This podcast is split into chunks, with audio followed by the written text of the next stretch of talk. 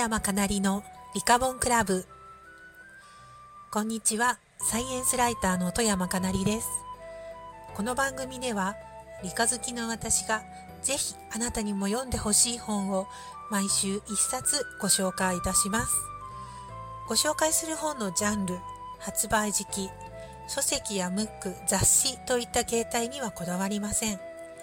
面白い。あなたにもぜひ読んでほしい。そう思った本たちを大切なあなたにふんわりとお引き合わせする番組です。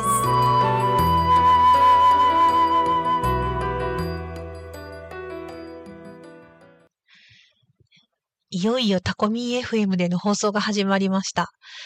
どうぞよろしくお願いいたします。記念すべき第1回目にお引き合わせする本は、タコの心身問題、等速類から考える意識の起源です。あれ？って思われましたかね？あの、素直にタイトルで選びました。この本は翻訳物でして、2016年にオーストラリアのシドニー大学私学史科学哲学スクール教授及びニューヨーク市立大学大学院センター兼任教授をされているピーター・ゴドフリー・スミスさんによって書かれたものです。えー、日本では2018年11月に夏目第三の翻訳で発売されました。科学哲学というのはちょっと耳慣れない学問ですが、まあ科学、サイエンスを哲学的な視点から考えてみましょうっていう学問っていうふうにまあ言われています。ちょっとピンとこないですよね。まあ、人生哲学の人生の部分をサイエンスに置き換えたような感じ。なんかわかるようなわからないような、まあ、割と新しく切り分けされた学問分野になります。著者のピーターさんは科学史の研究者でもあって、科学技術の発展を歴史的な側面から整理するっていう、まあ、形で研究されているんですね。で、こういう興味関心を持っているオーストラリア生まれで、あの、凄腕のダイバーでもありまして、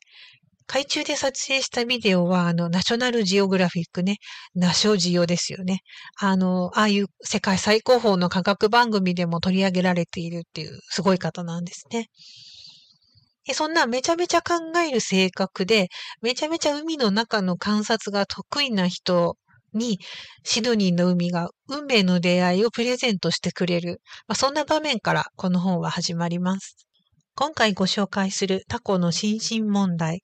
こちらはですね、役者後書きまでを入れて254ページになる、なかなかね、ページ数あるなっていう感じの本なので、もう本当に超超超かいつまんで面白かったところをお知らせしておきたいと思います。あの、科学者の方が書いた本なので、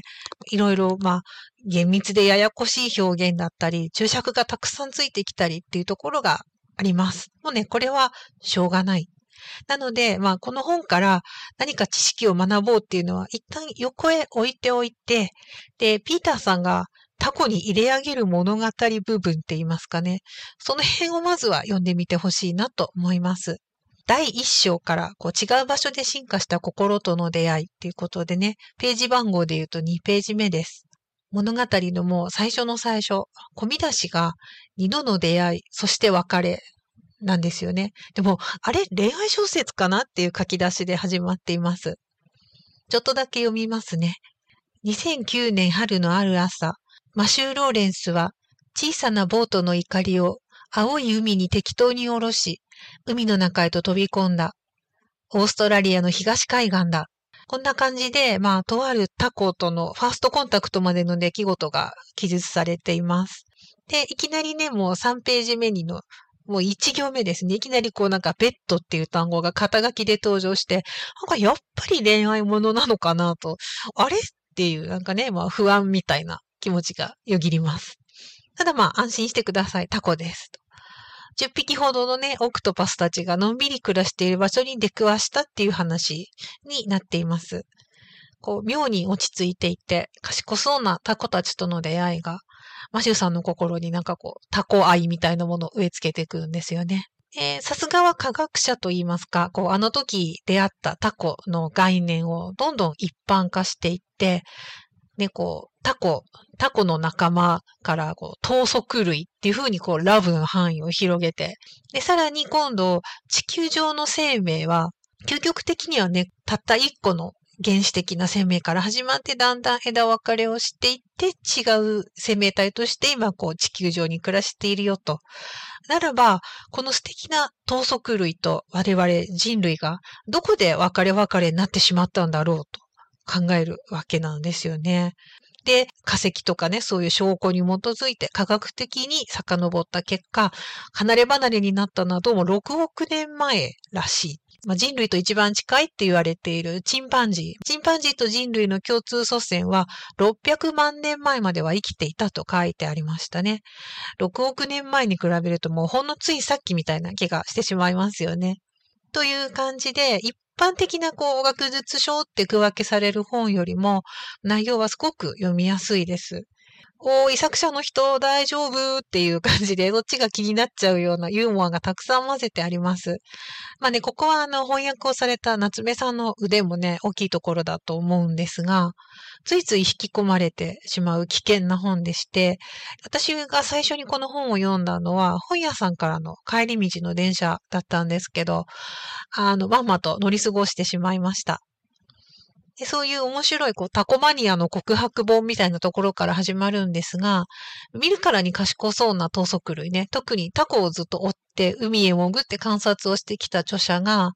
まあ、賢そうっていうか賢いよねって思って、で、そうすると、まあ、賢いってどういうこと？とか、等足類のこう賢さを示すエピソードを、これでもかってあげてくるんですけど、あれですね、あの、こう、推しの話をね、熱心にしてる、周囲が見えなくなったオタクみたいな、もうまさにそんな感じです。で、まあそろそろ現実に浮上する時間が近づいてきたので、大急ぎで締めないとと私は思っているところなんですが、まあ、この著者の人は、人間と6億年前に枝分かれをして、別系統の賢さを持っている生き物、等足類を知ることで、知性とは何か、心とは何かというものを知るヒントになるのではないかと考えたわけなんです。もう今今今ですね、世間をざわつかせているチャット GPT 的なこう、AI 技術とかもね、コンピューターが知性だったり、意識、まあ、心なんかを持ったらどうしようかってっていうかもうそれを判断しようにも、っていうか意識って何ですかねっていうのが究極的には分かっていないので、じゃあコンピューターがそれを持っちゃったかどうかわからないんですよねっていうところなんかも合わせながら読んでいくと、さらに面白い感じがするかなと思います。あとですね、まあ、特に仲良くなった、まあ、タコに狙ってたイカの居場所を教えてもらうっていうエピソードがあったり、あと、特にこうもうバディ的に仲良くなったタコの写真、綺麗なカラー写真が何枚も載っていたりします。確かにあのね、こう、フォントが小さいし、まあ、挿絵もないので、そう、パッと見開いて、こう、すんなり読めるかなっていうと、ちょっと人によるかなとは思うんですが、ちょっとね、一旦落ち着いて声に出して読んでみると、すごく楽しい、なんか情景が想像できる目の前に浮かんでくるような素敵な物語だなと思いました。さて、今日の128ページの時間です。せっかくなので、こう、ご紹介した本の128ページには何が書かれていたのかっていうのを毎回チェックしていきたいなと思います。128ページは第4章、ホワイトノイズから意識へというテーマが書かれている場所でした。